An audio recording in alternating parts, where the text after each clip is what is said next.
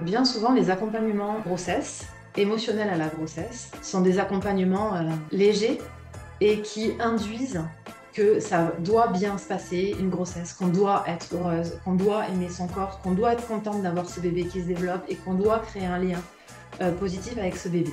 Il s'est fait beaucoup d'injonctions. Et cette période périnatale, elle est propice vraiment à la réactivation du psychotrauma, des psychotraumas euh, qu'ont vécu les personnes avant. Hello à toutes et à tous. Alors ça un certain moment que euh, j'ai pas publié de podcast parce que on est à fond avec François dans la formation euh, arrêt du tabac. Et donc on est en train de la créer avec le groupe Alpha, donc ça prend pas mal de temps. Et c'est vrai que j'ai des podcasts de côté que j'ai enregistrés depuis un moment, notamment celui-là. Donc ça y est, c'est reparti. Euh, premier podcast de, de octobre. Ce sera donc avec Stéphanie Ayou. Stéphanie, elle accompagne euh, le psychotrauma dans la période périnatale et notamment le deuil périnatal. Donc je lui laisse la parole pour toutes les notes, toutes les ressources. Euh, j'ai même fait des résumés du podcast tout ça se trouve dans le petit fichier qui est associé au podcast qui est juste dans la description. Pour joindre Stéphanie, accéder à sa formation, c'est aussi dans la description. Je vous laisse avec elle et je vous souhaite une très bonne écoute. Bonjour Stéphanie et bienvenue sur le, podcast Thérapie et Entrepreneuriat. Merci, salut Anna. Bah écoute, avec plaisir. Ça fait un moment qu'on avait prévu euh, ce podcast que j'ai reporté, je crois, deux fois. Je ne sais pourquoi. Mm. Et donc, on va parler aujourd'hui psychotrauma en périnatal, puisque c'est ta spécialité. Toi, je fais un petit résumé et tu, tu compléteras les vides. Tu es hypno.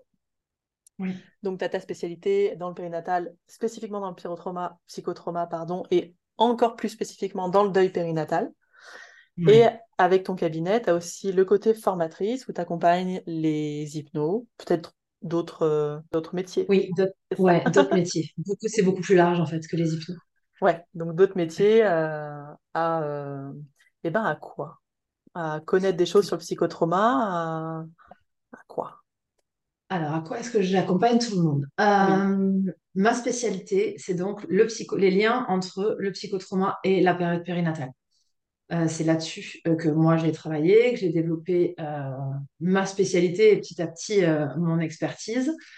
Euh, sur ce domaine spécifiquement. Pendant longtemps, j'appelais ça les difficultés de la périnatalité, mais clairement, ce qui rend ce moment difficile, c'est parce qu'il y a un lien avec le psychotrauma.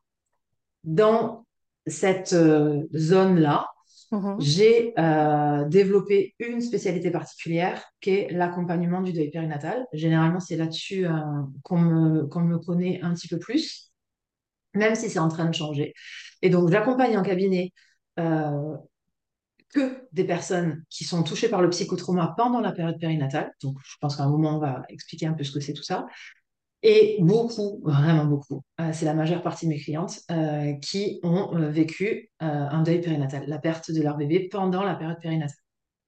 Donc la période périnatale, c'est ouais, tout ce qui tourne autour de la grossesse, ça va de quand à quand? Autour de la naissance. Donc la période périnatale, c'est autour de la naissance. Donc moi, je prends depuis le début de la grossesse jusqu'à sur le deuil périnatal, je vais dire à peu près un an après la naissance, parce qu'en fait, j'inclus, moi, la mort subite du nourrisson dans les personnes que j'accompagne.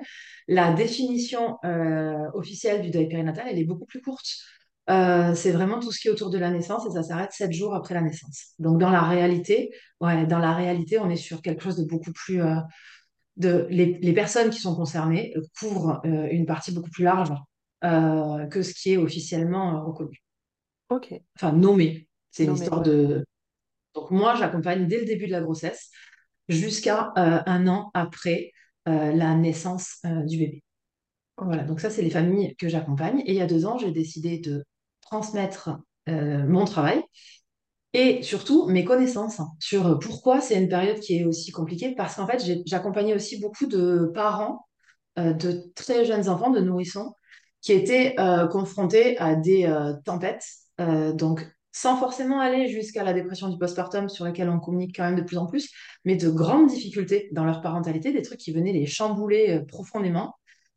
Et en fait, il y a des raisons pour lesquelles ça se passe, qui s'activent possiblement pendant la grossesse, Et cette période périnatale, elle est propice vraiment à la réactivation du psychotrauma, des psychotraumas euh, qu'ont vécu les personnes avant. Et c'est ça, moi, qui m'a qui a fait que j'ai développé ma spécialité là-dessus. C'était vraiment les liens entre le psychotrauma et la période périnatale. Ce moment-là où tout se réactive, où les trucs qui n'ont pas été euh, intégrés vont se rejouer.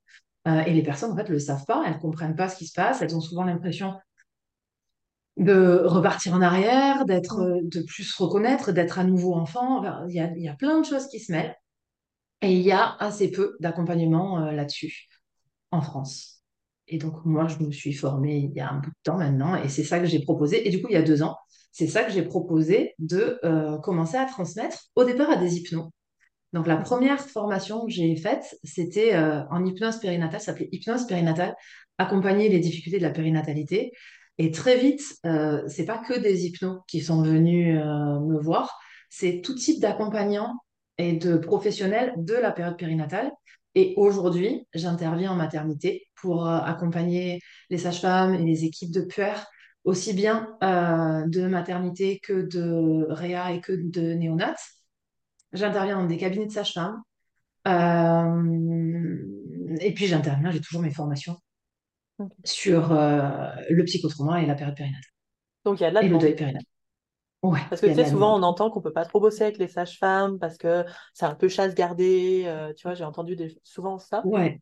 Oui, alors moi j'ai eu, ouais, j'ai eu cette croyance-là au début. Et puis surtout, moi j'avais un truc d'illégitimité. Je ne suis, pas du... je suis pas formée dans le cursus médical. Mhm. Donc, je me disais, jamais elle va être intéressée. Et en fait, euh, bah, j'ai fait des conférences. On m'a laissé parler en conférence. J'ai parlé de mon métier euh, et j'ai montré que je connaissais mon métier. Et il y a une sage-femme, une fois, qui m'a repérée, qui m'a demandé de venir faire une intervention, et puis une deuxième, et puis une deuxième. Et euh, aujourd'hui, en fait, ma formation, elle commence à, à être un peu reconnue et du coup elle se transmet beaucoup de bouche à oreille parce que vraiment on va se le dire je suis nulle en communication et, euh, et merci les personnes que j'ai formées qui parlent de ma formation à leurs collègues. Continuez Continuez à parler de moi. Un jour, euh, j'arriverai mieux. Je ferai mon Insta correctement. Un jour, j'aurai un plan de communication stratégique. Pour l'instant, c'est quand même mes clientes qui font ma communication. Qu'est-ce qui euh, qui t'a fait choisir cette spécialisation? C'est particulier quand même. C'est plein d'émotions, plein d'un le premier truc qui me vient en esprit, c'est impuissance, émotion. Enfin, vraiment, c'est, c'est prenant. Qu'est-ce qui fait que tu as, décidé, toi, euh, d'aller là-dedans? Alors, au départ, c'est ma, une cliente qui a complètement changé euh, ma, euh, ma vie d'accompagnante il y a très longtemps. C'était en 2012. à l'époque, j'étais coach en entreprise, coach de dirigeant en entreprise, et je travaillais sur la connaissance de soi. Mmh. Voilà. Et un jour, je gagne un, appel d'offres et je me retrouve à accompagner euh, une directrice euh, d'une grande banque qui devait avoir une promotion. Et elle me choisit moi et je ne comprenais pas trop pourquoi elle m'avait choisi moi. Et en fait, dès la première séance, quand je lui demande, euh, elle me dit, en fait, je, je, viens, j'ai besoin de cet accompagnement parce que j'ai vraiment quelque chose qui se joue à chaque fois que je prends des décisions qui ont un impact sur les autres. À l'intérieur, je ressens que je ne vais pas prendre la bonne décision. Euh, une espèce d'illégitimité. Je ne comprenais pas très bien de quoi elle voulait parler. je sentais qu'il me manquait un truc. Et puis surtout, je lui dis, depuis quand euh, vous avez ça Assez spontanément. Et elle me dit, depuis 30 ans, depuis la naissance de mon fils. Et là, je lui ai dit, OK, il s'est passé quoi? Et là, elle m'a raconté un accouchement traumatique qu'en fait, elle avait perdu, euh, elle disait, j'ai perdu complètement le contrôle de la naissance, j'ai laissé faire des gens, c'était pas mes décisions. Euh, je... Et en fait, depuis 30 ans, à chaque fois qu'elle prenait une décision qui avait un impact, et euh, plus elle montait dans la hiérarchie, plus elle, avait vraiment la sensation que ces décisions avaient un impact sur la vie de, ses, de ses équipes. Et elle me dit, à chaque fois que je prends une de ces décisions-là, je me sens extrêmement mal avec ça. Et ce jour-là, j'ai réalisé deux trucs qu'il euh, me manquait de la connaissance sur ce fameux mécanisme à l'intérieur qui réagit, parce que je me disais, OK, euh, je peux rester basé sur le c'est quoi ce truc qui réagit, ou essayer de savoir un peu plus euh, qu'est-ce que ça peut être, ce genre de mécanisme? J'étais pas formée en psychotrauma à l'époque. Et il se passe quelque chose euh, sur cette période-là autour de la naissance. Après cette cliente-là, j'en ai eu plein, alors que j'étais pas du tout euh, thérapeute spécialisée en périnate. J'ai eu énormément de témoignages d'accouchements traumatiques euh, et des conséquences à vraiment long terme de ces accouchements sur les femmes que j'accompagnais en coaching. Jusqu'au jour où j'ai eu un homme qui m'a raconté la même chose, et lui, c'était sur la perte euh, d'un bébé pendant la grossesse. Donc tout ça, moi, ça m'a petit à petit, euh, je j'aime pas appliquer des outils sans savoir euh, pourquoi je les applique et à quoi ça sert, etc., etc. Donc j'ai commencé à me former en psychotrauma assez vite, à lire beaucoup parce que je ne suis pas psychologue, donc j'avais pas accès au DU qui me faisait envie. Donc j'ai commencé en lisant et puis je pensais pas en faire une spécialité. Au début, c'était vraiment de l'intérêt pour mieux accompagner mes clientes et en fait, j'ai plongé dans un univers qui m'a fascinée. Et tout ça, ça fait plusieurs années. Je me formais, je me suis formée en psychothérapie systémique aussi en parallèle. Et puis, en 2017, euh, tout s'est percuté, mon intérêt euh, pro avec ma vie perso. Et en 2017, j'ai perdu ma fille pendant l'accouchement. Mhm. Et j'ai eu beaucoup de mal à me faire accompagner. Et donc, mon mécanisme de survie à ce moment-là a été de me plonger dans la connaissance. J'ai voulu comprendre ce qui se passait euh, autour du deuil périnatal. J'ai rien trouvé euh, d'écrit en français. Et donc, j'ai lu tout ce que je pouvais lire euh, en anglais. euh. Donc, ça a été vraiment le truc qui m'a, fait survivre. Ça s'appelle une ressource de survie. Je vais plonger euh, dans ça. Et c'est à ce moment-là que je me suis formée en hypnose aussi. Euh, et donc, je ne voulais pas me spécialiser en périnate, mais j'étais très intéressée. Donc, intellectuellement, je creusais. Et mes clientes en cabinet continuaient à venir avec des sujets de périnate, alors que j'avais clairement marqué sur mon site internet que je ne recevais pas euh, les sujets liés à la périnate. Et puis, euh, le premier accompagnant vraiment super qui m'a aidé euh, était un superviseur euh, que j'ai contacté parce qu'en fait, j'étais terrifiée à l'idée d'être incapable de rejoindre mes clientes dans leur vécu. Je me disais, mais je vais, je vais projeter. J'ai tellement vécu un truc dur que je vais pas être en capacité euh, de les rejoindre. Et donc, c'est un, un psychiatre spécialisé en périnate qui m'a vraiment beaucoup aidé à régler ce truc-là, de cette peur de projeter, avec en même temps un truc les, mes clientes arrivaient. Donc, elles prenaient rendez-vous sur des motifs euh, hypersensibilité. Et en fait, elles me parlaient accouchement traumatique, mort de leur bébé, arrêt de leur grossesse. Et donc, tout ça, ça a généré petit à petit euh, le fait que quelques, ben, pas très longtemps après, un an et demi après, j'ai affirmé une spécialité en périnate et en psychotrauma. Donc, tout ça, en fait, ça s'est mis ensemble. À la fois des formations, mes clientes qui venaient vraiment me chercher là-dessus, ma vie perso et euh, le- la supervision. Mhm. Ouais, et je retiens aussi l'importance du coup de, de vraiment euh, se, re- se renseigner sur nos sujets euh, qu'on accompagne, quoi. Toi, tu avais commencé Euh, déjà ouais, avant, et puis en plus, il y a eu la ressource euh, après pendant ton ouais, deuil. ouais. Ah ouais, ouais, c'est, c'est vraiment un truc, je n'arrivais pas à comprendre hein, qu'on puisse pas, que des personnes euh, spécialisées sur le sujet, donc moi en l'occurrence le deuil périnatal, Mhm. quand je cherchais à consulter, euh, soient autant à côté de la plaque. Euh, je- enfin, j'ai entendu des trucs, je me disais, mais c'est pas possible de dire ça. J'ai fini avec une thérapeute qui s'est mise à pleurer dans mes bras, une psychologue qui a pleuré dans mes bras, parce que l'histoire était horrible et ça l'activait très fort. Et je suis sortie en me disant, mais, euh, mais qu'est-ce qui se passe? Et donc, Ben, j'ai cherché, qu'est-ce qui se passe? Euh, c'est quoi ce qui se joue? Sur ce truc qui vient réveiller des choses très fortes? En fait, chez tout le monde, tout le monde projette quelque chose sur ce sujet-là. C'est clairement pas un sujet anodin. Et, euh, les familles sont impactées très fort par les projections personnelles sur ce qu'elles vivent. Et donc, c'est là où je me suis dit, bah, déjà, moi, je ne peux pas travailler là-dessus. Je vais me renseigner. Et ensuite, plus ça allait, plus je me renseignais, me renseignais, me renseignais. Et aujourd'hui, c'est vraiment un truc que je vois chez les professionnels que j'accompagne. Très vite, en fait, elles se rendent compte, elles viennent me voir parce qu'elles sont intéressées par la partie psychotrauma. Et quand elles creusent sur le deuil périnatal, elles se rendent compte que bah, ça les touche euh, directement ou indirectement à titre personnel et pas que en tant que thérapeute. Elles ont des copines, elles ont des mères, des tantes, des, personnes autour d'elles. Alors, je, je genre beaucoup au féminin parce que j'ai essentiellement des femmes. Euh, en cabinet, j'ai beaucoup d'hommes. J'ai de plus en plus d'hommes. J'ai toujours eu une grande proportion hein, euh, d'hommes qui venaient me consulter. Mais par contre, euh, dans les, dans les accompagnants, j'ai quasiment que des femmes. J'ai eu un homme. Et, et, vraiment, en fait, elles se rendent compte à quel point c'est beaucoup plus complexe que simplement ce qu'elles pensaient et de la gestion émotionnelle. Et c'est vraiment sur ce créneau-là que je me mets, c'est le deuil périnatal, c'est un psychotrauma. Les personnes, leur vie va changer euh, pour toujours.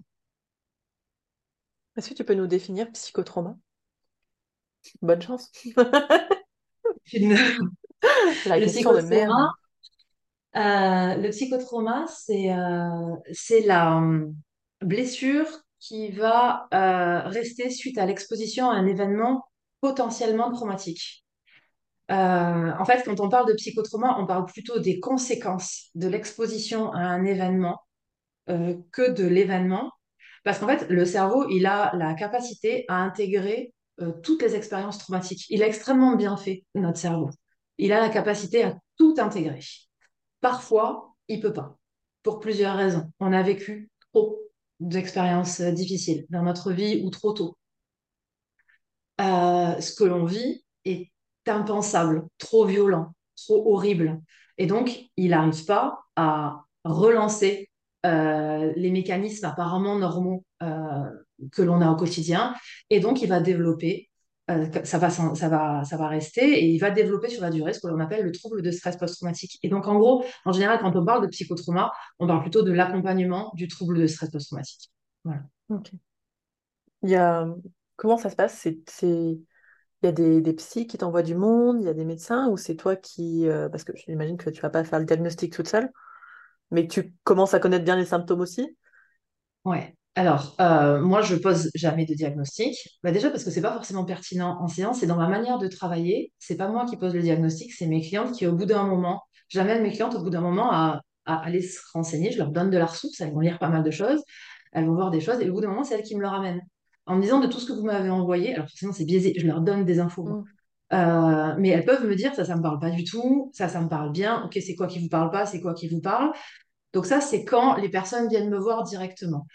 Mais moi, je travaille qu'en réseau, c'est-à-dire que la plupart des personnes qui me sont envoyées me sont envoyées par des sages-femmes, par des médecins, par des puéricultrices, euh, par des cadres de santé, par des collègues euh, que j'ai formés et euh, qui vont m'envoyer leurs leur clientes. Et je travaille rarement seule sur un accompagnement. c'est quasiment toujours des accompagnements croisés avec psychologue ou psychiatre ou les trois. J'ai eu plein d'accompagnements où on était trois. et moi, j'interviens vraiment sur la partie psychotrauma ou alors la partie psychotrauma du deuil périnatal quand il y a un deuil périnatal. Ok. Et comment vous bossez? Alors, curiosité personnelle, mais vous vous appelez, vous, euh, vous êtes en contact avec les psychos, psychiatres, ouais? Ouais, on s'appelle. Bah déjà, euh, quand elle m'appelle, elle m'appelle pour. Euh, bah, ça commence toujours par un échange de messages. j'ai quelqu'un, j'aimerais bien travailler avec toi mhm. sur ce sujet-là, j'aimerais bien te l'adresser. Est-ce que tu es OK? Est-ce que tu as de la dispo? c'est urgent à tel degré. Des fois, c'est urgent la semaine. Des fois, c'est urgent sur un, un degré. Donc, on se dit ça très rapidement. Après, on s'appelle. Euh, les personnes sont toujours au courant euh, qu'on euh, va s'appeler et qu'on va travailler. Donc, c'est OK pour les clientes qu'on s'appelle, elles le savent. Donc, on s'appelle, il y a un échange sur quoi est-ce que moi je travaille, sur quoi est-ce que. en gros, c'est souvent des psychiatres et des psychologues qui m'appellent, elles me disent sur quoi elles travaillent et elles me disent sur quoi elles pensent à moi. donc, là, c'est hyper intéressant parce que du coup, ça me donne une bonne indication. Euh, et la demande aussi, et ça, ça m'arrive quand même de plus en plus, euh, surtout quand je fais des accompagnements avec des psychiatres, où en fait, ils, elles n'ont pas le temps.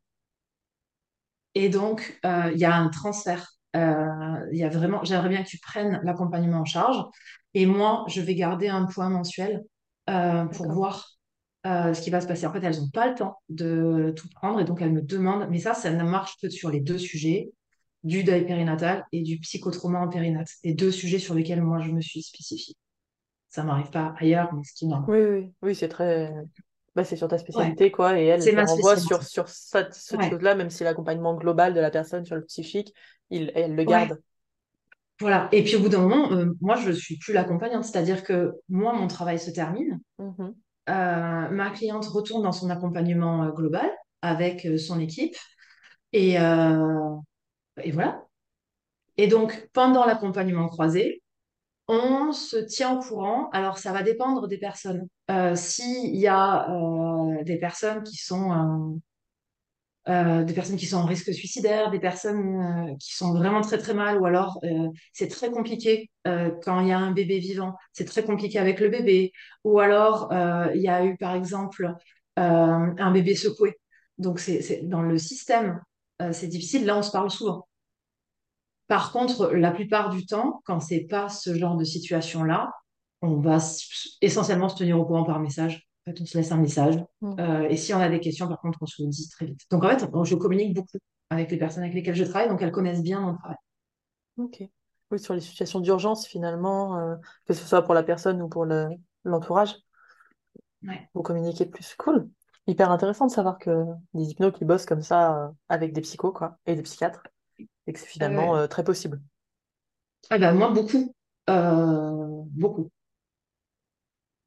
Bon, alors la grosse question, comment t'accompagnes le psychotrauma en périnatalité? On est parti Euh, pour avec, 45 euh, minutes. en, en- en 45 minutes. Ah, Euh, voilà. En gros, est-ce que par exemple, il y a des phases particulières au ouais, des psychotrauma et que tu vas changer ton accompagnement suivant les phases de où où en est la personne? euh, Ouais. Donc là, je vais rester sur le psychotrauma en périnate. hmm Euh, et du coup, sur la spécificité de la périnate. Parce qu'en fait, ça change. Si les gens, euh, si une cliente vient et qu'elle est enceinte, c'est pas du tout la même réalité que si elle vient et elle dit euh, bon ben voilà, j'ai je, je, je ressens quelque chose, ça va pas, je sais pas très bien d'où ça vient et on identifie que c'est un stress post-traumatique. Là, je, je résume le truc, mais c'est pas du tout pareil. Une cliente qui va arriver alors qu'elle est enceinte, euh, généralement, il y a un niveau émotionnel qui est assez fort et il y a surtout un bébé qui arrive.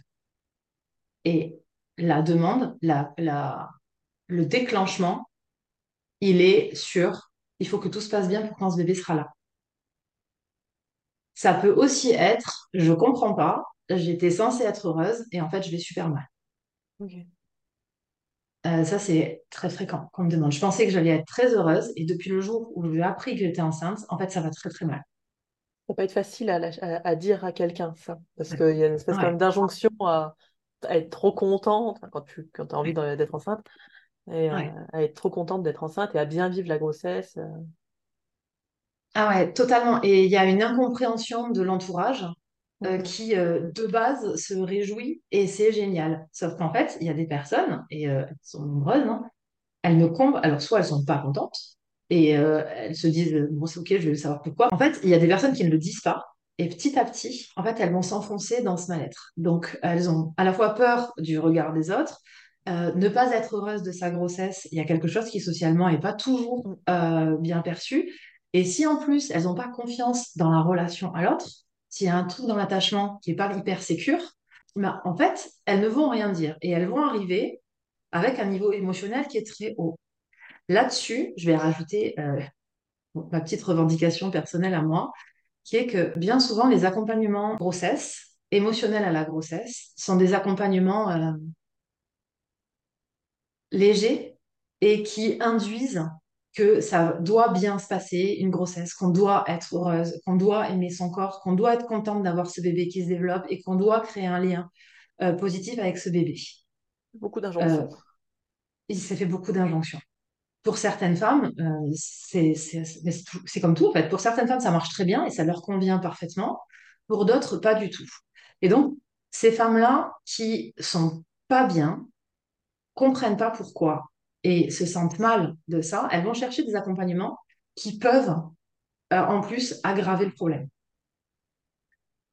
Euh, je te donne un exemple très clair. Le fameux, euh, le fameux truc de l'accompagnement grossesse, c'est la création de liens avec son bébé. Certaines femmes, pour de multiples raisons, que ce soit par un vécu en périnatalité difficile, arrêt précoce de grossesse, un, parcours difficile, vraiment sur la parentalité, euh, la mort d'un bébé, ou alors des traumas de l'attachement ou des insécurités d'attachement, et un lien joli avec son bébé, enfin, c'est un vrai sujet. Euh, c'est pas juste une visualisation positive. Et ça, ça va les mettre face à une espèce de contradiction qui est que, OK, en fait, la société, elle attend de moi que je sois heureuse et que j'ai un joli lien avec mon bébé, mais moi, en fait, là, je suis terrifiée. Et donc, elle va repartir de la séance. Je, vais parler de celles en plus qui ne vont pas se manifester en séance, qui vont faire la séance, tout faire comme on leur demande. Et je ne parle pas que d'hypnose, je parle de. Ça peut être pareil en sophro, ça peut être pareil sur plein de d'accompagnement euh, à la grossesse. Euh, et elles vont rentrer chez elles hyper mal.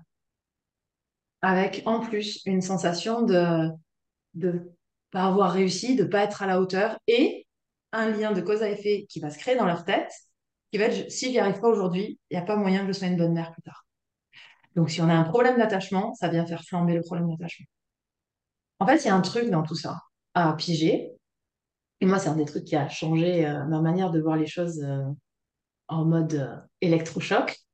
c'est quand j'ai appris, parce que je ne le savais pas avant, que la période périnatale était une période hautement à risque de réactivation traumatique et que c'était quelque chose de très connu par les psychiatres en périnatalité, euh, pas forcément francophones. Comment ça s'explique ça? C'est euh, les hormones ben, En fait, c'est tout ça. C'est le cerveau qui se reconfigure. Euh, on crée, le cerveau se repositionne, se reconfigure pour permettre aux parents de prendre soin d'un nouveau-né totalement dépendant. Donc, c'est un, voilà, le principe du cerveau qui se reconfigure, il se reconfigure. Mais du coup, en gros résumé, les ressources allouées précédemment au maintien des mécanismes euh, de protection. Ça, c'est très lié au psychotrauma. Le psychotrauma, pour survivre, on va mettre en place des ressources de survie. Ces ressources de survie-là demandent, euh, si elles ne sont pas accompagnées, du coup transformées, ces ressources de survie, donc les symptômes euh, du stress post-traumatique, elles demandent beaucoup d'énergie. Et donc, au moment où le cerveau il est occupé à faire autre chose ben, en fait, l'énergie, elle diminue. Donc, ça, si on peut le dire, ça abaisse les barrières de protection. Et donc, euh, tout ce qui va être euh, les dissociations, euh, les évitements, toutes les stratégies que la personne avait mis en place parce qu'elle avait vécu des choses difficiles avant, en fait, elle se les reprend en face, sans comprendre pourquoi. Et on a plein de demandes euh, de type, mais je pensais que j'avais réglé tout ça. Je pensais que c'était fini. Enfin, c'était il y a longtemps. Euh, j'étais toute petite. Euh, il va y avoir des reviviscences, des personnes qui vont revivre des expériences difficiles alors qu'elles sont enceintes. En fait, le cerveau, son objectif, quand on va donner naissance à un nouvel être vivant, c'est qu'on fasse survivre ce nouvel être humain. Donc, il va mettre en place tout ce qu'il peut pour la survie de l'espèce. Et si c'est euh, nous rappeler qu'on a vécu des trucs difficiles pour que ce petit être ne le vive pas, ah ben, sans vergogne, hein, il y va. Euh, Alors, bonjour si les pas prête, et eh ben voilà. Et voilà, mais sauf qu'en fait, ben, on ne sait pas. donc, euh, donc, bonjour les pensées intrusives, les espèces de, les flashs qui vont revenir mhm. à minima. Donc, à minima, on peut avoir des angoisses, des inquiétudes, des trucs. au plus fort, quand on a vécu des choses difficiles, bah, en fait, on a clairement, on peut avoir des amnésies traumatiques qui se lèvent. Euh, on peut avoir des trucs extrêmement forts qui se jouent pendant la grossesse. Donc, c'est pour ça que c'est, à mon sens, euh, hyper important d'avoir des accompagnements euh, extrêmement contenants pendant la grossesse. Surtout que c'est une période géniale parce qu'en fait, les personnes qui viennent nous voir, elles sont OK pour bosser sur elles pour porter attention à leurs mécanismes, parce qu'en fait, elles comprennent très bien, elles savent pas pourquoi elles le vivent, mais elles comprennent très bien qu'il faut qu'elles aillent mieux. Sinon, elles descendent. Mm. Donc en fait, l'engagement dans la thérapie, eh ben, il est juste fou à ce moment-là. Et elles ont de la ressource. bien sûr. Donc c'est un super quand, quand tu dis un contenant, moi j'entends ça un peu comme ce que je vois en psycho, etc. Ça va être quelqu'un bah, de solide, qui met des mots, qui met bah, de présent, qui, sur qui tu peux t'appuyer, qui va euh, verbaliser à ta place quand tu peux pas, qui va être là euh, si besoin. Comment t'entends ça, toi, contenant Euh, moi, je vais te, je vais te, c'est tout ce que tu dis, et moi, je le résume par euh, mon truc. Moi, je suis une attachmentiste, c'est-à-dire que je suis formée à la théorie de l'attachement, c'est vraiment mon truc. Euh, c'est une relation sécurisée et sécurisante, le plus sécurisante possible. Que la personne, dans la relation avec sa thérapeute, son thérapeute, elle se sente en sécurité. Et ça, c'est pas facile. Tu peux euh, nous rappeler Euh, la théorie de l'attachement? Bowlby, c'est ça? ouais, c'est Bowlby. Euh, et puis, il y en a eu plein d'autres après. Euh, Le, le système d'attachement, c'est le, c'est un, un de nos multiples systèmes motivationnels, c'est-à-dire Mhm. les systèmes automatiques qui se mettent en place pour la survie de l'espèce. Celui-là, c'est celui qui va se mettre en place dès la naissance de l'enfant et dans les premières années, qui va lui permettre de s'attacher aux adultes qui sont les plus sécurisants, qui vont lui générer le plus de sécurité émotionnelle et physique. Donc, c'est vraiment un mécanisme lié à la sécurité. Quand le mécanisme d'attachement et quand, quand le système d'attachement est désactivé, ça veut dire que la personne se sent en sécurité et donc elle a des ressources pour apprendre, euh, rentrer en relation, euh, échanger, euh, faire grandir un bébé. Quand le système d'attachement est activé, Mhm. en fait, elle est en train de se défendre. Et donc, elle n'a pas les ressources pour. La grossesse, sur quelqu'un qui a un système d'attachement insécure, peut activer le système d'attachement. Donc, en gros, elle va se défendre contre, elle ne sait pas très bien quoi, et là, elle n'a pas de ressources pour se concentrer sur ce qui vient. Donc, dire à une personne dans son, qui est activée euh, dans son attachement, il faut absolument créer un lien avec votre bébé, en fait, c'est extrêmement compliqué. Ce n'est pas possible. Mhm. Et puis, je pense même, en fait, créer un lien avec elle, c'est difficile. En tant que accompagnant, euh, je vais dire thérapeute, mais en tant qu'accompagnant, c'est hyper dur d'avoir quelqu'un en face qui a toutes les défenses activées et qui est hyper insécure et qui euh, se dit, je peux compter sur personne, quoi, là. euh. Et, et c'est le premier truc, pour répondre à ta question de tout à l'heure, c'est la première phase de l'accompagnement du psychotrauma, c'est créer une relation sécure. Et ça prend le temps que ça prend. Mais c'est hyper, ça, la hyper première chose. important, ça. Ce que tu dis, c'est hyper en important fait, parce qu'on veut aller tellement vite. Alors, je pense beaucoup aux hypnos, euh, qui, au bout d'une séance de séance, te disent, bah ouais, mais ça n'a pas bougé. Ouais, mais en fait, tu es peut-être juste en train de créer du lien, quoi. C'est vraiment le truc, euh, vraiment, le, le- pour moi, c'est clé. Après, il y a des étapes, il y a de la technique, il y a des trucs, c'est super. La théorie va nous Mhm. apprendre comment adapter la suite de l'accompagnement. Mais en fait, la suite ne sert à rien si le lien avec ta cliente, ton client, il n'est pas sécure. C'est-à-dire que la personne, elle ait confiance en toi. Parce que si elle a confiance en toi, si elle sait que tu es là, elle va pouvoir accepter euh, d'apprendre. Euh, et et c'est ça, en fait, qu'on va proposer dans le psychotrauma. On va lui proposer euh, d'apprendre comment elle fonctionne, parce qu'en fait, elle va pouvoir, elle, aller à la rencontre euh, d'elle, enfin, découvrir ses mécanismes, ses pensées, euh, comment est-ce qu'elle elle va, elle va accepter de, faire les exercices de découverte euh, et de faire des liens. Tant que la relation, n'est pas là, tant que la confiance, n'est pas là, mais elle va pas faire ça, parce qu'en fait, elle va chercher à se défendre. Et il y a différents types d'insécurité de l'attachement. Si en plus on est sur des attachements évitants, désorganisé dans lequel la personne n'a pas confiance. L'autre est synonyme de danger. Vouloir aller à 200 à l'heure euh, en mode cow-boy en disant moi je sais comment faire, euh, c'est bon, le psychotrauma c'est mon truc, ou c'est bon, moi j'ai des outils, euh, ça passe euh, en 3-4 séances sans relation d'abord.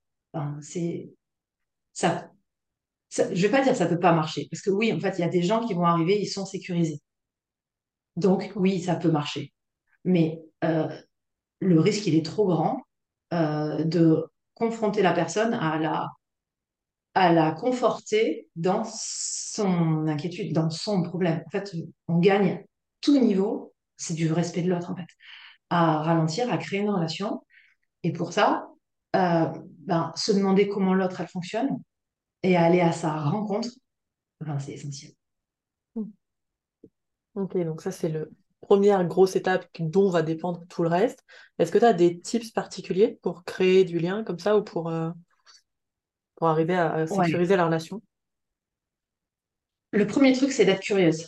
euh, comment la personne, elle le vit, comment elle est, euh, qu'est-ce qu'elle a vécu, c'est quoi les liens qu'elle fait. la- en fait, la rejoindre à son endroit Mhm. et pas euh, décider que parce qu'elle vient, parce que, par exemple, euh, ce serait très facile en plus. euh, avec, euh, avec la théorie, de dire que si quelqu'un vient avec des angoisses terribles et qu'elle est deuxième trimestre de sa grossesse, bah forcément, euh, c'est qu'elle a une réactivation traumatique de quelque chose. Ça, ce serait complètement un, euh, ça serait, ça, ça servira à rien, ce serait un contresens, ce serait de la position haute. Euh, mais par contre, euh, aller vraiment à la rencontre, ça, ça veut dire quoi? C'est ce questionnement, euh, ce questionnement de position basse, euh, je crois que ça s'appelle le questionnement socratique, euh, si je me plante pas, euh, de qu'est-ce que ça veut dire pour vous? Ok, c'est ça même. Non, en fait, je me trompe. Le questionnement socratique, c'est celui qui va servir à bouger les pensées. Donc non, c'est pas vraiment ça. C'est vraiment un questionnement de position basse qui permet vraiment de la rencontrer. Et ça, c'est la première étape. Racontez-moi comment ça se passe pour vous, ça veut dire quoi ces angoisses, comment ça se manifeste, est-ce que vous les connaissiez avant? Est-ce que c'est un truc qui est nouveau pour vous? Euh, vraiment s'intéresser à la personne. Sans chercher de changement, Euh, le- finalement. T'es pas du tout, pour l'instant, en mode de Non. changement, t'es en mode relation, Ouais. comprendre, euh, enfin, apprendre de l'autre comment il vit son problème, quoi. Et alors moi, je suis sur le changement hyper tard et que si elle me le demande. ok. Quand tu dis hyper tard, t'as un... Parce que moi, dans hyper tard, tu sais, je suis en dixième séance, tu vois, déjà. Ouais, mais oui, possiblement en fait. Et, et des fois, c'est plus tard. Donc j'exagère un peu quand même. Mais ça peut être euh, en mode dixième séance. Mhm. Parce qu'il y a, euh, enfin, je veux dire, la rencontrer, mais il y a aussi une chose que j'ai pas dite, qui est importante. Alors chez moi, qui est très importante, c'est euh, me présenter. Quand la personne, elle arrive, euh, moi, je suis formée en psychothérapie interpersonnelle. Et ça, c'est un truc que j'ai gardé très fort de la psychothérapie interpersonnelle. C'est euh, la personne, elle va venir te voir, elle va se confier, elle va te raconter des choses, et en plus, tu vas lui demander. Euh, alors oui, ok, elle cherche quelque chose en venant, mais en fait, elle va te donner des choses. Et moi, je travaille quasiment qu'avec des personnes traumatisées. Donc, se confier, me partager des choses, ça va demander déjà un gros travail. La moindre des choses, c'est de me présenter d'abord. C'est de leur dire qui je suis. Et donc, je commence toujours par me présenter, leur dire euh, bah, qu'est-ce qui fait que je me retrouve là devant elles? Euh, je peux avoir des phrases. Par exemple, je sais que j'ai une phrase que je, je dis euh, quasiment tout le temps quand je me retrouve face à des parents endeuillés. Euh, c'est que je suis désolée qu'ils aient à venir me voir, mais que je suis très contente qu'ils m'aient trouvé. Mhm. C'est une des premières phrases que je leur dis, parce qu'en fait, ils n'ont pas du tout envie d'être devant moi, hein, ces parents-là. Ils ont envie d'être chez eux avec leur bébé, pas du tout d'être devant euh, une nana qui est spécialisée sur le deuil et qui tout le monde leur dit allez la voir. Donc la première chose que je fais, c'est vraiment leur dire je suis désolée, et je le ressens vraiment. C'est vraiment euh, créer, ce lien-là. Donc je me présente, et ensuite, bah, je leur laisse l'espace euh, pour m'expliquer qui, ils sont, qui elles sont qu'est-ce qui les a amenés là. Et donc, il y a vraiment ce temps de rencontre qui est très important et qui peut être euh, sur deux séances euh, sans problème. Et à ce moment-là, elle n'a toujours pas confiance en moi, ma cliente. Mhm. Elle peut tendre vers de la confiance. Mais euh, la confiance, elle n'est pas installée, c'est beaucoup trop tôt. J'explique aussi comment je travaille. Euh, comme moi, je... l'hypnose, c'est que un outil dans ma pratique, mais c'est un outil que j'adore. Donc, je leur propose de faire de l'hypnose à la première séance. Euh, notamment parce qu'il y a des trucs d'hypnose que je trouve vraiment super, qui permettent à la personne de se sentir compétente toute seule très vite. Et ça, c'est quelque chose que je leur propose de faire. Et, euh, et, et je trouve ça très chouette de leur proposer de voir qu'en fait, elles peuvent s'approprier la séance. Que l'hypnose que je vais leur proposer, c'est elles. En gros, c'est leur enseigner de l'auto-hypnose. Je vais très rapidement sur le premier, la première séance, leur enseigner un exercice d'auto-hypnose que je ne vais pas guider. Je vais leur expliquer à quoi il sert, comment ça se passe, etc., etc. Et elles vont le faire sur elles pour se sentir en compétence et euh, autonome et une vraie partie prenante de l'accompagnement. Ah, c'est marrant, ça Et remet un peu de contrôle dans le... dans un truc qu'elle ouais, contrôle plus de toute façon. euh, Intéressant. psychotrauma, euh, pas de contrôle. hein. donc, euh, Ouais, du coup, j'amène ça dès que je peux tout de suite. cool. Et ça induit comment vont se passer les séances d'après. Vous faites partie de votre thérapie. Je vais vous proposer des choses et vous vous en saisissez, vous vous en saisissez pas. On se le dit, en fait. Euh, vous n'êtes pas obligé de me suivre. Vous pouvez me dire, là, Stéphanie, je ne suis pas d'accord. Ben, ok, super, je m'excuse. J'avais pensé que c'était intéressant. Je m'excuse vraiment. Euh, ou, euh, et je leur demande, sur quoi est-ce que vous avez envie qu'on aille ben, Je ne sais pas. C'est... En fait, cette position-là d'accepter de me planter pour réparer la relation, c'est hyper important aussi. Euh, je, vais te faire un lien. Les personnes qui ont un attachement sécure, c'est pas des personnes qui se disputent pas. Mm. C'est des personnes qui se disputent et qui savent dire pardon, excuse-moi. Euh, j'ai merdé. Et elles n'ont pas peur que l'autre les abandonne. Et en gros, c'est ça que je vais essayer de mettre dans la séance. Si à un moment, je propose une ressource à voir et en fait, ça ne plaît pas du tout à ma cliente, ou alors je dis un truc et elle me dit, mais pas du tout, mais en fait, j'ai pas de problème à dire, excusez-moi. Et ensuite, à proposer quelque chose parce que du coup, le fait qu'elle me dise non, elle, ça lui redonne du contrôle forcément dans sa séance. Mais surtout, moi, ça me permet d'avoir des informations que je n'avais pas jusque-là, que je me suis plantée dans ma proposition. Et d'ajuster, de, la rejoindre encore mieux. Et ça, ça crée de la confiance dans la relation. Donc, je vais mettre à mal la relation pendant une fraction de seconde en disant je m'excuse. J'avais pensé que. J'essaie d'être un peu plus fine hein, quand je le dis. Mais globalement, c'est ça qui se passe. Euh, et, euh, et après, je répare la relation. Et ça, ça crée de la confiance. Intéressant. Super intéressant. Ça va beaucoup à l'encontre de plein de gens. je pense très souvent des débutants, mais qui ont très très peur de péter la relation, tu sais. Euh, et donc qui vont euh, être très euh, attentifs, voire trop attentifs et, essayer de pas mal faire. Et finalement, c'est vrai que quand on fait ça, ça nous enlève aussi l'apprentissage de ben non, la personne n'est pas d'accord, ça lui enlève à la personne l'autonomie de pouvoir dire non, je suis pas d'accord. Donc ça ferme une porte et euh, ça nous ben ouais, on ne sait pas vraiment quand est-ce qu'on va aller trop loin finalement et, et sur des personnes ben, qui ont plus de limites ou qui ont ben, plus de contrôle comme on disait, c'est hyper intéressant de travailler comme ça. Moi, j'ai pas travaillé comme ça tout le temps. Hein. Euh, j'ai appris et c'est vraiment en, en, étant sur des groupes de supervision avec euh, ben, des, personnes formées en périnate pour lesquelles j'ai un, respect dingue, de les voir partager des vignettes cliniques, expliquer comment elles faisaient, etc. J'ai, enfin, j'ai appris tout ce truc-là sur lequel moi j'étais terrifiée à l'idée de péter la relation, de pas, de pas savoir, mm. euh, de me tromper. Vraiment, pendant un moment, j'étais sur ça. Et en fait, de voir des personnes pour lesquelles j'avais vraiment de l'admiration dans le travail, hein, et je voyais la qualité de leur accompagnement, et j'avais l'impression que plus ils travaillaient bien, dans mon sens, euh, plus il y avait cette humilité euh, et cette authenticité dans l'humilité. Hein. C'est pas des trucs euh, trichés. Ils vont pas dire pardon pour faire semblant. Enfin, c'est pas du, pas de la triche. Hein. C'est vraiment une vraie humilité parce qu'en fait, on propose des fois des choses qui ne conviennent pas à nos clientes et qu'elles puissent dire non là ça je le sens pas.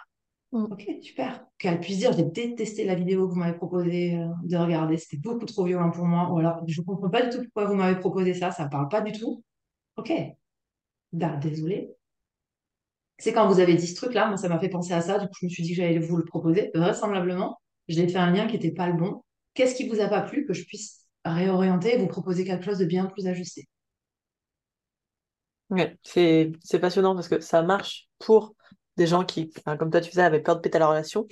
Moi au contraire, qui suis très bourrine et euh, qui en plus avait un petit peu dans la formation euh, coaching, euh, allez-y, s'ils vous disent qu'ils veulent pas en parler, c'est que c'est là où il faut aller. oui, d'accord, je suis bien pris des bonnes claques avec ça. Et bah c'est pareil, c'est aussi éviter ce côté, le côté bourrin se calme très vite et devient beaucoup plus humble quand on a des gens qui arrivent à nous dire qu'on laisse la porte pour qu'ils puissent nous dire non en fait. Ok, donc ça c'était première étape, le rapport. Tu avais quelque chose à ajouter peut-être? Non, non, c'était vraiment ça. En fait, euh, ce que j'avais rajouté, c'est ça va sur la suite. Ah bah vas-y. Après, l'autre, ça va être. Euh, en fait, ce que je vais dire, euh, on le trouve dans le psychotrauma en général. L'étape d'après, dans, dans les formations psychotrauma, ça s'appelle la phase 1. C'est ce qu'on appelle la phase de stabilisation émotionnelle, de régulation émotionnelle. En gros, quand on est, quand on a des symptômes de stress post-traumatique, euh, ça peut s'appeler de la dérégulation émotionnelle. C'est-à-dire qu'on n'est plus euh, dans une variation émotionnelle euh, cohérente. On va avoir de l'hyperactivation, le mode panique, ou de l'hypoactivation, le mode évitement dissocié.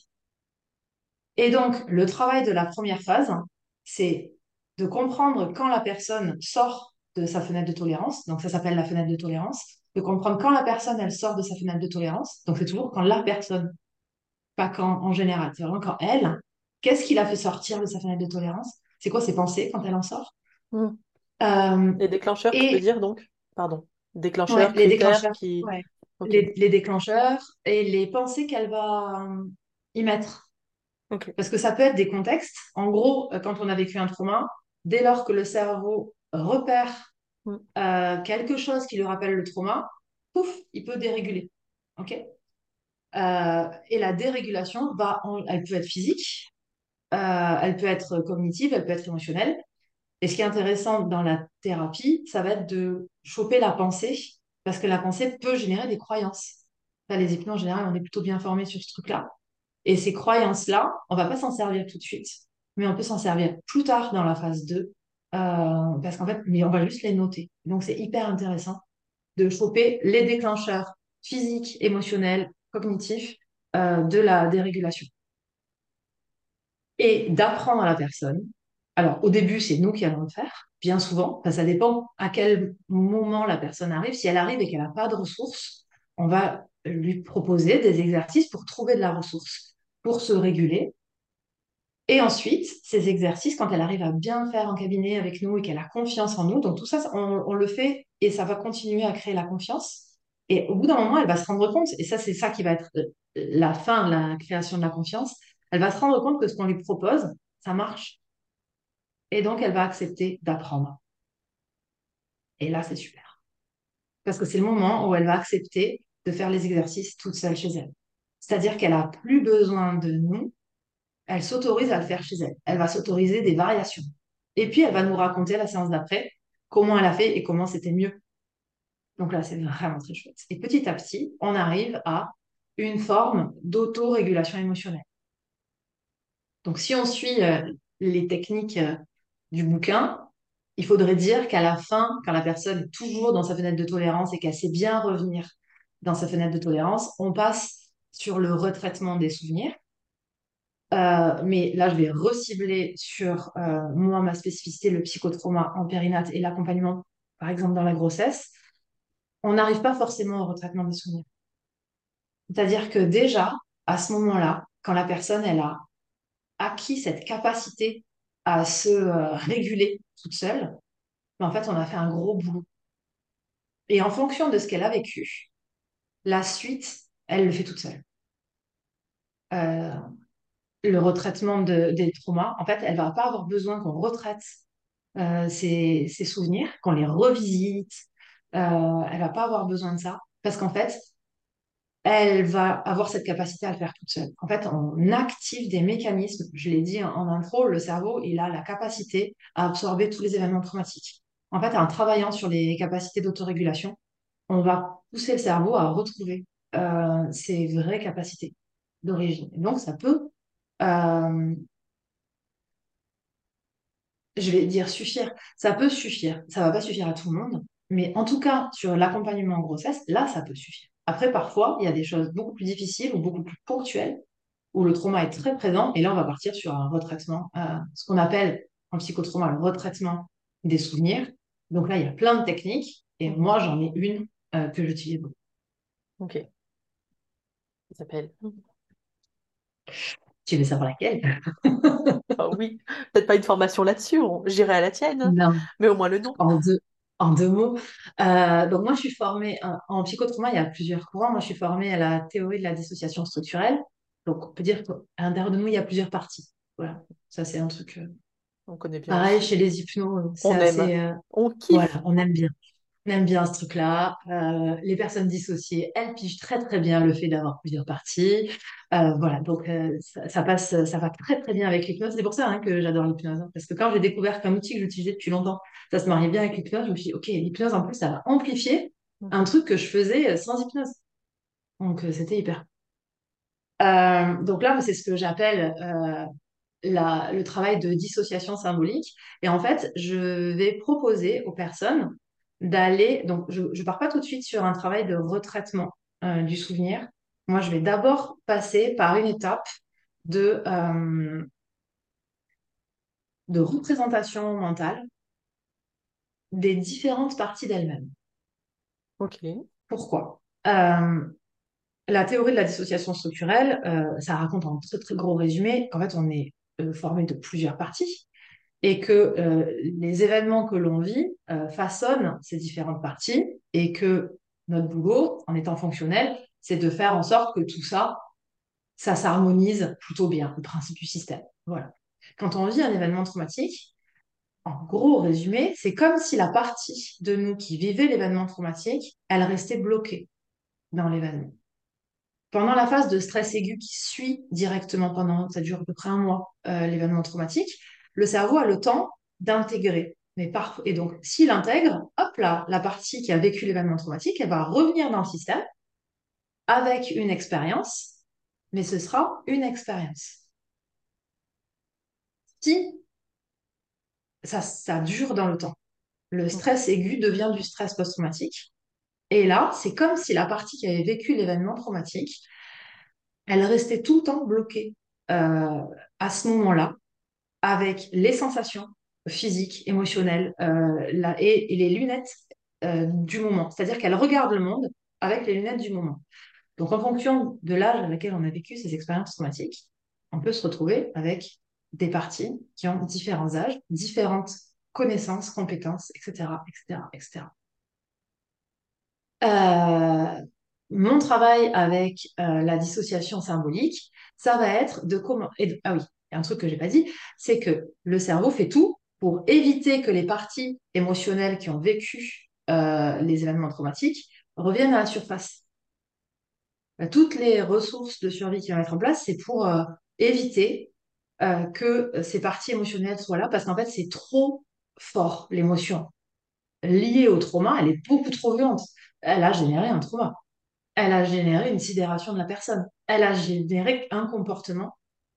Euh, et donc, tous les mécanismes de protection sont là pour faire en sorte que les parties émotionnelles euh, n'affleurent pas à la surface. Quand nous, on arrive avec nos gros sabots, en disant, moi, je vais aller voir la partie émotionnelle, on va lui dire que tout va bien et qu'on va lui faire un câlin, bien évidemment, que ça. ça va pas marcher. C'est tellement ça. C'est vrai qu'on fait La, ça. la per- Mais oui, on fait ça. Non, mais la personne, elle fait tout, et en plus d'un point de vue inconscient, pour ne pas se connecter à cette Mhm. partie-là. Et nous, on lui dit, non, mais t'inquiète, franchement, on y va, ça va bien se passer. Ouais, ça me fait Ah penser aux ouais, faire. exilés, tu sais, en, en IFS. Je pense les parts exilés qui, euh, bon, euh, ben, après, tu as tous les mécanismes, managers, pompiers, etc., qui viennent euh, Ouais, faire en ouais. sorte que surtout pas ça revienne. Surtout, tout- toutes ces, tous ces outils-là, toutes ces approches, en fait, elles ont des racines communes. Hein. Euh, donc, euh, voilà, j'utilise des mots, mais en fonction des formations, on va avoir le, le même travail euh, fait. Et donc, bah non, mais tout au milieu est là pour ne pas, est là pour attirer l'attention ailleurs. Mhm. Donc, l'idée, c'est de générer suffisamment de confiance pour qu'on puisse aller faire un câlin à la partie émotionnelle si la personne, à terme, elle a envie d'aller lui faire un câlin. Mais c'est pas du tout dit qu'elle ait envie de faire un câlin un jour. Plutôt envie de l'intégrer plutôt que de lui faire un câlin. Et donc, pour ça, ce, travail symbolique, ça va être d'abord de visualiser les parties faciles à visualiser, les parties qu'elles connaissent d'elles. Ces parties apparemment normales, qui agissent tous les jours, qui gèrent le quotidien. La partie de vous qui va bosser, la partie de vous qui s'occupe de vos enfants, la partie de vous. Toutes ces parties qui fonctionnent. Et ces parties-là, donc en gros, elles apprennent la technique avec des parties non émotionnelles, des parties apparemment normales, ça s'appelle. Et petit à petit, tout pareil, le cerveau est très bien fait et la confiance aide. En fait, la personne, tout de suite, enfin, très rapidement, elle va ouvrir l'accès euh, aux parties émotionnelles pour qu'on puisse aller déjà en prendre soin. Donc ça, moi, c'est ma première manière de travailler ce travail de réintégration des traumas. Ça a un avantage qui est que si la personne ne se rappelle pas de ce qu'elle a vécu, elle n'a pas besoin de s'en rappeler. Et si, quand elle en parle, elle se dérégule trop fort, en fait, il n'y a pas besoin d'en parler. On peut amener de la régulation, on peut amener de la sécurité sans aller directement sur le souvenir. Donc, ça continue à travailler sur la confiance. Et surtout, ça apprend à la personne à le faire. Parce que quand on a fait ça deux séances ou trois séances, en fait, elle sait le faire. hein. Elle revient. Moi, j'aime bien leur dire, si vous découvrez d'autres parties de vous, parce que je travaille beaucoup avec les métaphores animales, c'est vraiment mon truc, euh, ça leur parle bien en général. Euh, et du coup, elles reviennent en me disant, bah, j'ai découvert euh, une tourterelle et une biche qu'on n'avait pas vues ensemble. Et la tourterelle, c'est la partie de moi qui fait ça, la biche, la partie de moi qui fait ça. Et puis, je leur dis, quand vous êtes prêtes, on peut aller voir la partie de vous qui a vécu ça. Et donc, là-dessus, je leur dis, voilà, quand et le jour où elles sont prêtes, elles me disent, OK, c'est bon, on y va. OK, la partie de vous qui a vécu ça, ben là, elle est comment? Et comme on a travaillé sur de la métaphore et qu'elles se sont appropriées l'outil, elles arrivent très bien à créer une métaphore, une, une mentalisation, une représentation mentale de la partie d'elle euh, émotionnelle, donc la partie d'elle blessée. C'est beaucoup plus doux en termes de confrontation. Et là-dessus, généralement, ça mène vraiment sur le, sur le trauma, mais avec beaucoup de douceur et beaucoup de sécurité. Et elles ont appris, donc elles savent Mhm. s'arrêter, elles savent y retourner.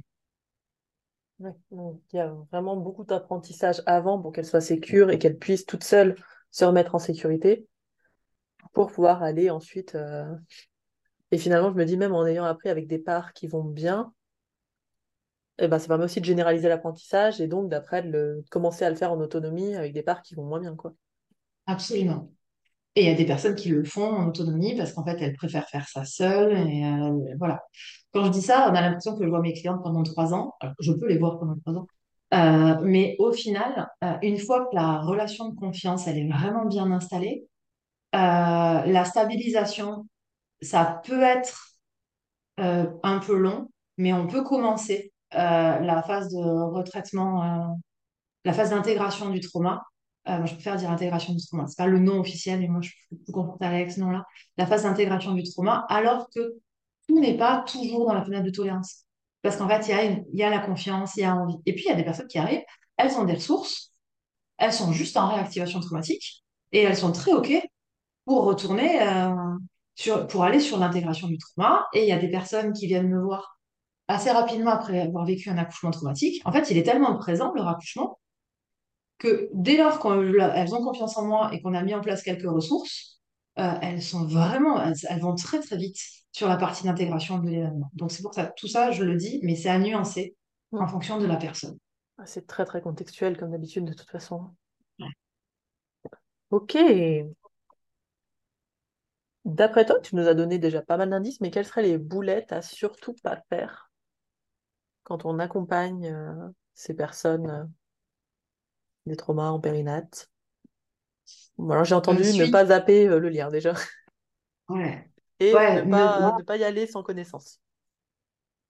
ouais, alors ça, c'est vraiment mon truc, c'est que euh, la connaissance, ça permet de se questionner. Ça, ça permet, nous, en tant qu'accompagnants, en tant que thérapeute, de passer en position méta. Mhm. On n'est pas obligé de, l'avoir tout de suite pendant la séance, mais à la fin de la séance, se demander, OK, qu'est-ce qui s'est passé? Qu'est-ce qu'elle m'a dit?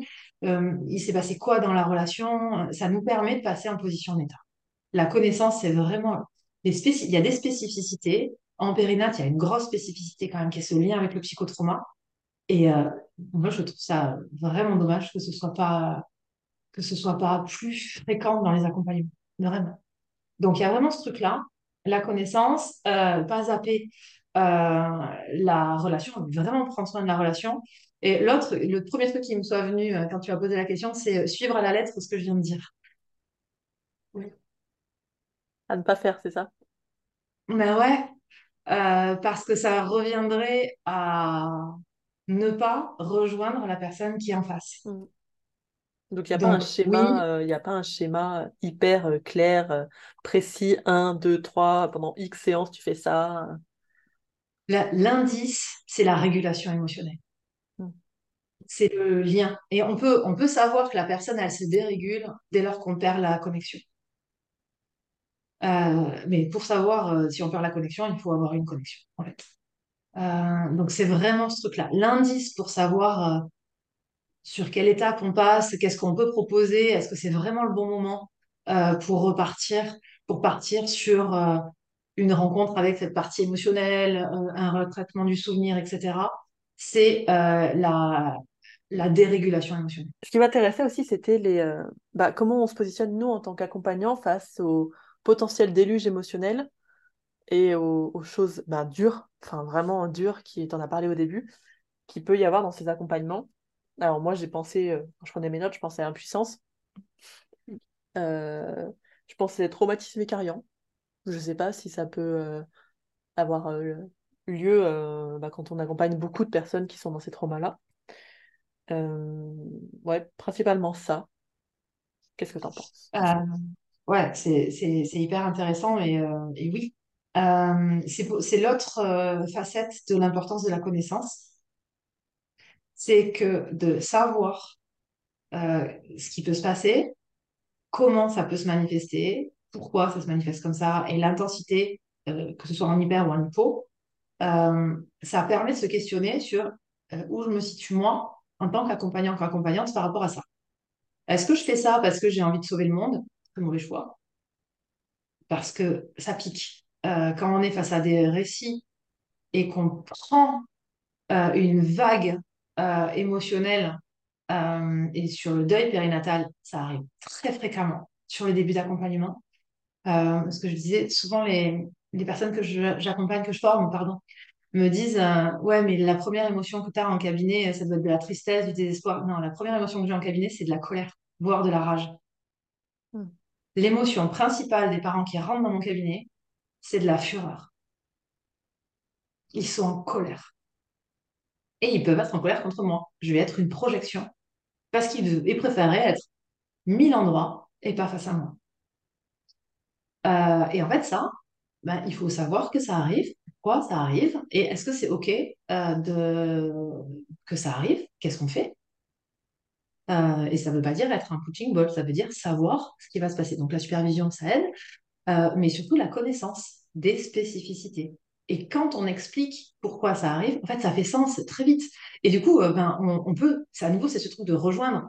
On peut tout à fait rejoindre un papa qui vient d'assister impuissant à la mort de son bébé et de sa femme. On peut comprendre que la première sensation qu'il a quand on lui dit il faudrait que vous alliez voir Madame Ayou, vous allez voir, elle va vous aider, c'est je ne sais pas ce que je fous là, il n'y a pas moyen que vous m'aidiez. Ben, bien sûr, si on cale sur la souffrance, je ne peux rien faire. Je ne suis pas là pour apaiser sa souffrance. C'est pas possible, en fait. Il vit quelque chose de tellement difficile que ça n'arrivera pas. Moi, mon boulot, ça va être de l'aider à mettre du sens. Euh, du sens par rapport à ses émotions, hein, pas par rapport à ce qu'il vit. Il n'y a pas de sens par rapport à ce qu'il vit. Mettre du sens par rapport à ses émotions. Qu'il les comprenne, qu'il arrive à faire le tri, à lui donner un espace de parole, lui donner euh, un espace d'écoute euh, de quelqu'un qui va comprendre à la fois d'un point de vue général ce qu'il vit, donc, du coup, de remettre dans un contexte tout en euh, le rejoignant sur lui, sa spécificité de ce que lui vit, par rapport à qu'est-ce qui fait que ça l'amène devant moi. Et puis, euh, de l'aider à, trouver de la ressource, euh, de l'aider à avoir tout doucement de la perspective.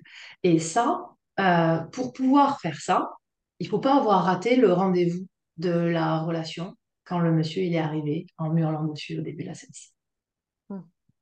C'est toujours le même truc, le, lien, la sécurité du lien. Et, euh, et, et, ça, ça se travaille et la connaissance permet euh, de l'anticiper. Donc, si on ne le fait pas, oui, ça peut générer des traumas. Euh, en maternité, l'un des volets de ma formation, c'est l'accompagnement du trauma des soignants.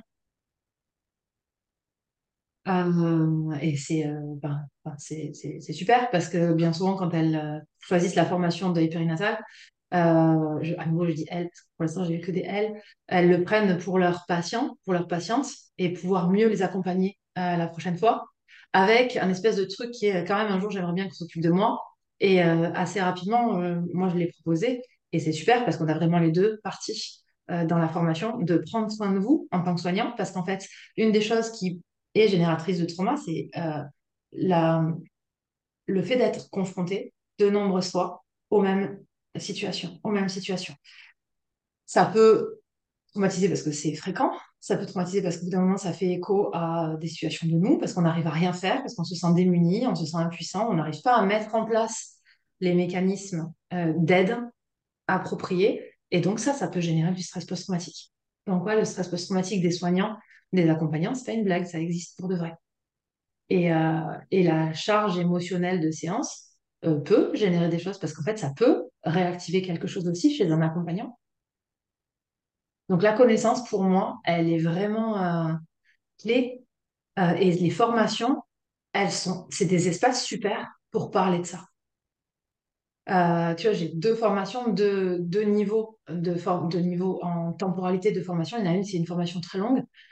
Et euh, c'est génial d'avoir cet espace-là de qu'est-ce qui se joue pour moi, de pourquoi ça m'a touché, avec la lecture psychotrauma. Hmm. Oui, c'est de la supervision aussi en même temps. C'est euh, Ouais. oui, parce que c'est des, c'est pas anodin ce genre d'accompagnement et, et c'est vrai que nous on nous le vend. Encore taper sur les centres de formation, pas tous, mais euh, on nous vend qu'on peut accompagner facilement le psychotrauma. Et donc on Ouais. fait pas de différenciation si c'est en périnate, si c'est hors périnate, si c'est machin. Et, et à pas se renseigner sur ces thèmes-là, mais même sur le psychotrauma en général, de toute façon, on risque déjà, un, d'être mauvais, deux, de se faire du mal à soi-même parce qu'on est surpris, comme tu dis, par euh, bah, les émotions qui vont arriver, de, de faire du mal au client. Parce que arriver avec quelqu'un qui, qui balance ta colère, sa colère à fond, qui est tout à fait légitime, et toi, t'arrives, tu dis, oula, soyez pas en colère contre moi, petite safe place, euh, on baisse toutes les émotions, on enlève, euh, je vous interdis la colère. On- entre guillemets, je vous interdis la colère. C'est pas dit comme ça, mais c'est le ressenti finalement. Ça peut être, euh, ça peut être problématique finalement. Ouais. Et puis, proposer directement à quelqu'un d'abaisser son émotion, Mm, est-ce que c'est une bonne solution? Non. c'est sûr. Et ouais. Sauf que vraiment, le premier truc, ça peut être tout de suite, euh, calmez-vous. Bah non, peut-être que, ok, elle veut dire quoi cette colère? Si vous pouviez la faire grandir, qu'est-ce que vous avez envie d'en faire? Ben, j'en sais rien. Ou se taire et écouter. Moi, ma technique dans ces cas-là, c'est être hyper euh, euh, solide devant, me taire, écouter. Ouais, elle est légitime. Et c'est clairement pas le moment de faire quoi que ce soit. C'est le moment d'être, d'être là. Euh, et de pas vriller. hein. Parce que la personne, si elle est là, enfin, devant moi en tout cas, c'est qu'elle a peur, pas confiance. Euh, globalement, c'est ça qui se passe. Donc non, j'ai pas du tout envie de nourrir ça. Comment tu te deals avec ton cadre à ce moment-là? Comment, comment tu... Génial comme question. J'ai un cadre hyper rigide et hyper souple. Euh, en fait, euh,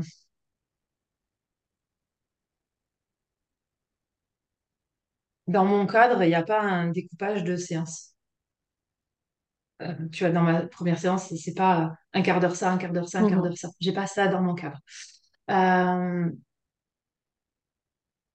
mon cadre, les trucs qui peuvent pas bouger, c'est je m'arrête à l'heure. Enfin, c'est des trucs euh, assez bêtes, mais je m'arrête à l'heure, quelle que soit l'heure à laquelle vous arrivez, parce que ça fait partie des techniques. Et ouais, mais ça fait partir, ça peut faire partir des symptômes de stress post-traumatique, hein, d'arriver avec trois quarts d'heure de retard.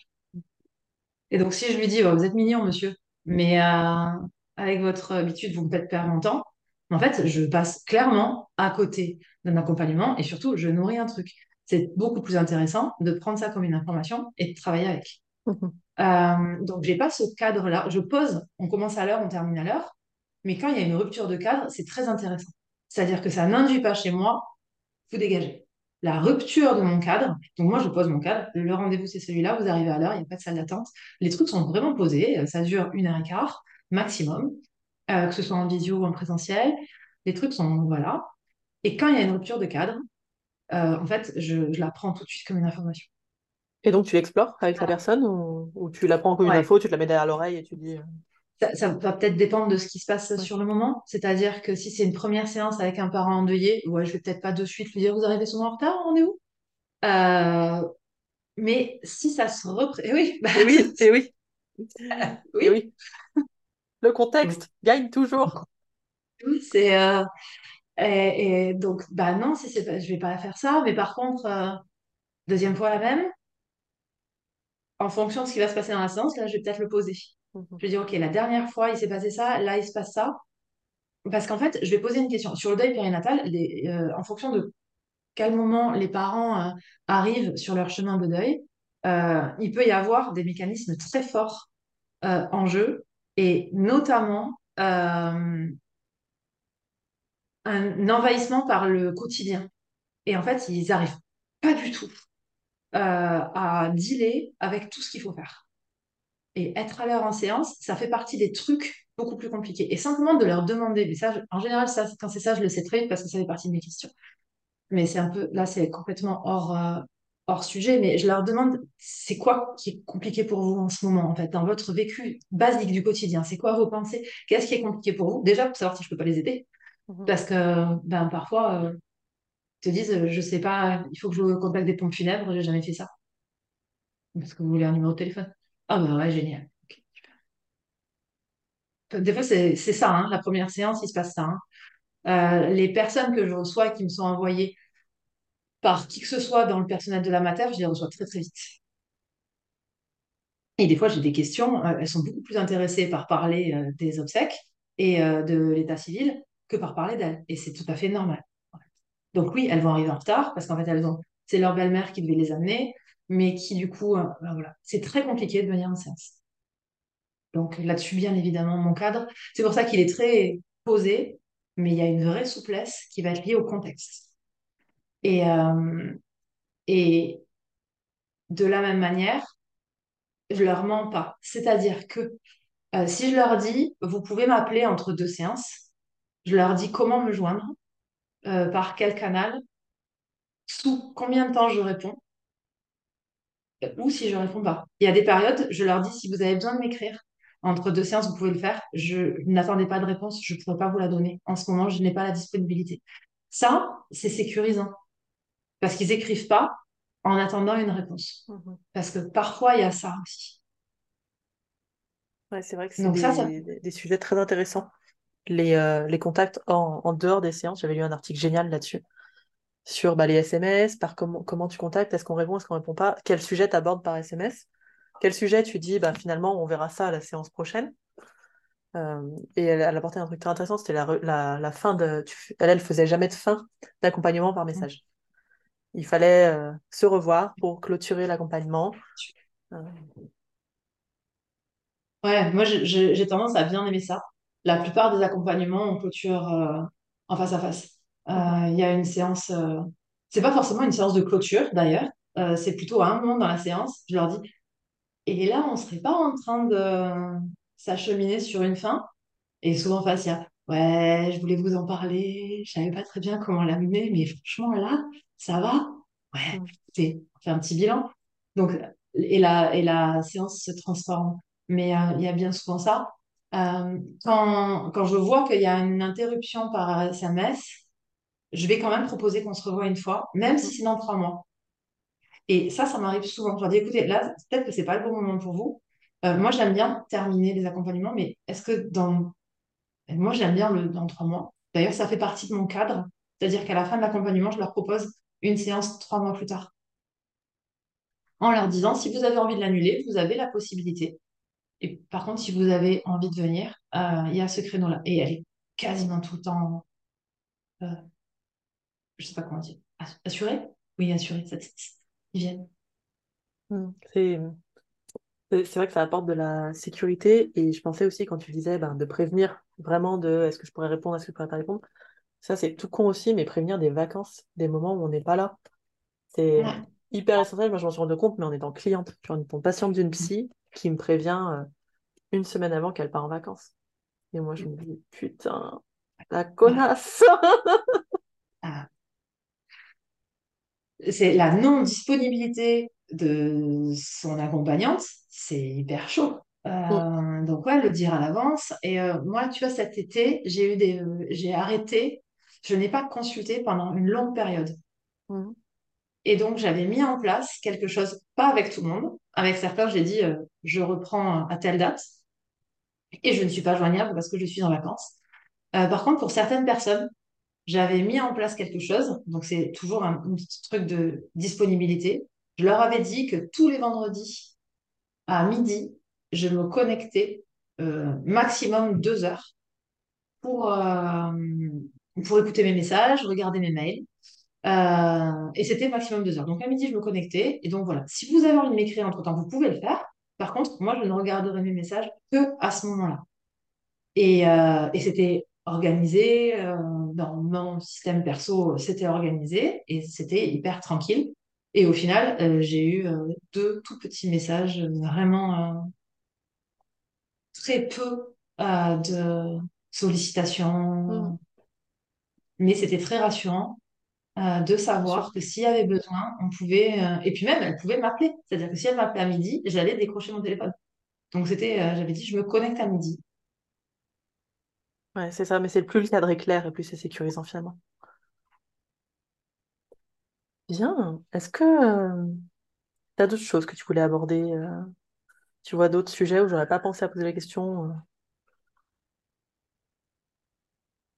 Euh, je sais pas. Est-ce qu'il y a beaucoup de travail sur ce- ces métiers-là? Oui. Est-ce que Oui, on ça vaut l'a le coup de dit. se former? Oui. Oui. Et tu as une formation, c'est le moment pub, Une formation de cinq jours sur euh, euh, ouais, accompagner les difficultés de sur, la périnate. ouais, sur vraiment les difficultés de la périnatalité. Euh, et euh, on peut creuser euh, pendant... euh, alors, officiellement, elle dure six mois, sauf qu'en fait, quand on compte le nombre d'heures, euh, elle fait sept mois quasiment, où on peut vraiment développer euh, ses connaissances sur l'attachement, le psychotrauma et le deuil périnatal. Euh, donc ça, c'est le deuxième, euh, le deuxième programme. Il faut avoir fait la formation initiale pour pouvoir intégrer euh, Mhm. le programme long. Et c'est un tout petit groupe. Elles sont six maximum, les personnes qui intègrent le programme long. Et c'est hebdomadaire, trois heures toutes les semaines. Donc c'est euh, intense. Ouais, mais c'est, voilà, il y a la supervision, il y a le début, il y a, y a plein de choses qui sont abordées là-dedans. Ouais. Ok. Est-ce que tu aurais des ressources euh, des ressources, ben voilà, quelqu'un qui veut commencer à, regarder un peu là-dedans, qui accompagne déjà un petit peu là-dedans et qui aurait besoin de, ressources, qu'est-ce qu'on peut leur, conseiller? Alors, euh, il y a un bouquin qui est très connu chez les hypnos et à raison, euh, qui est une très bonne ressource, c'est le livre d'Olivier Piedfort-Marin, qui est très bien fichu. Et je sais qu'à un moment, euh, il communiquait pas mal avec les hypnos, donc son livre était souvent euh, mentionné. Et vraiment, ça vaut le coup. Il a une- il a fait une conférence à l'Arche. Ouais, Donc, si en plus hein. on a envie de découvrir un tout petit peu sans partir sur le bouquin, on peut déjà commencer par la conférence de l'Arche qui était vraiment super. Ouais, c'est vrai. Si ça vous intéresse, que vous sentez la sensibilité du truc, le livre, vraiment, il est chouette. Euh, donc ça, voilà. Et lui, il parle de la théorie de la dissociation structurelle. Euh, donc en plus, vous allez retrouver des trucs euh, dont je vous ai parlé euh, dedans.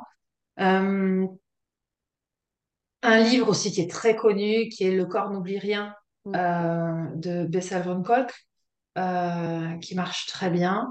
Si vous êtes intéressé, vous pouvez, alors après, vous pouvez lire tous les articles du docteur Alain Grégoire sur le psychotrauma en périnatalité, mais c'est en anglais. Et ce sont des articles de recherche, euh, mais ils sont vraiment super. Euh, ils sont vraiment très très bien. Une personne qui fait de la vulgarisation en psychotrauma sur les réseaux sociaux, dont je fais la pub sans problème, c'est quand même euh, son titre, c'est Catherine Lapsy. Elle parle beaucoup psychotrauma, elle parle beaucoup attachement et elle en parle bien. Ouais, elle est je. Moi, j'adore. Je- J'adore son podcast.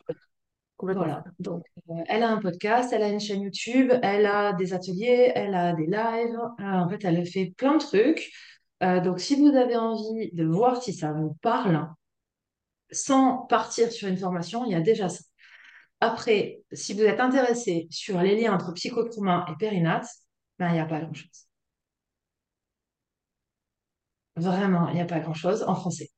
Il y a beaucoup, beaucoup, beaucoup en anglais. Euh, vous pouvez lire si ça vous intéresse euh, tout le travail de recherche fabuleux qui a été fait euh, autour des Adverse Childhood Experiences et donc le lien entre les expériences traumatiques de l'enfance et la période périnatale. Donc là, c'est des somaticiens aux États-Unis qui ont commencé à faire des, des études parce que confrontés à un constat qui était l'augmentation des addictions et des maladies auto-immunes. Et donc, ce sont des somaticiens qui sont à la, à la, recherche, à la tête de ces recherches. Et en fait, de fil en aiguille, ils ont fait des liens avec les expériences traumatiques de l'enfance, liens qu'ils ne cherchaient pas au début. Mhm. Et donc, d'un petit programme de recherche, il y a un truc monumental qui est sorti, qui est passionnant. Il commence à y avoir pas mal de traductions en français. Déjà, si vous avez envie de les lire, il y en a, mais sinon, si vous lisez en anglais, enfin, c'est une mine, c'est vraiment hyper intéressant. Et puis, euh, on travaille à créer des choses plus euh, spécifiques sur le psychotrauma et la périnatalité en français. Oui. Promis, on, est plusieurs à travailler dessus. Tant mieux. Ce que je ferais, c'est que je mettrais euh, toutes les ressources. Je mettrais aussi des notes du, du, podcast dans un petit fichier que vous pourrez trouver en description. Et puis, je mettrai tes liens pour la formation, ton site internet, ton Insta, que tu avais commencé quand même un peu à, remplir ton Insta, non? Tu avais commencé les posts, un peu les blogs à un moment, non? J'avais commencé, j'ai beaucoup ralenti l'année dernière parce que j'ai beaucoup de faits de formation et notamment en mater. Et euh, ça m'a pris euh, beaucoup de temps. En fait, j'ai été très demandée sur des formations sur des personnes euh, très variées. Donc, du coup, j'ai adapté pas mal de formations. Là, je vais revenir parce que mon objectif, là, clairement, c'est de faire, de, de, créer plus de contenu. Donc euh, voilà, j'ai beaucoup d'admiration pour les personnes qui arrivent à consulter, à former et à créer du contenu. Euh, moi, j'ai focalisé sur les consultes et, euh, les formations.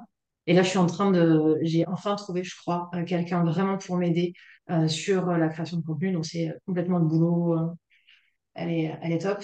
Et, et donc, je devrais avoir plus de, de soutien sur ce truc-là, qui est quand même pas mon univers à moi. Mais euh, j'aimerais vraiment, euh, tout ce que je dis là, comme ça, euh, que ça soit écrit quelque part, qu'on puisse y aller facilement.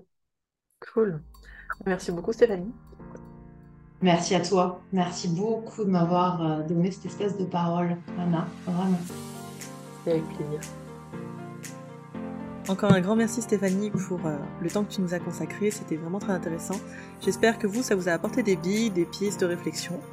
J'ai hâte d'entendre vos commentaires. Si le podcast vous a plu, n'hésitez pas, pour tous ceux qui sont sur Apple, à aller mettre 5 étoiles au podcast. C'est comme ça qu'on pourra faire connaître. Ou à le diffuser autour de vous, à l'envoyer à des copains, des copains de promo. Ce sera chouette pour le podcast comme pour Stéphanie. Je vous souhaite à toutes et à tous une très bonne journée et prenez soin de vous.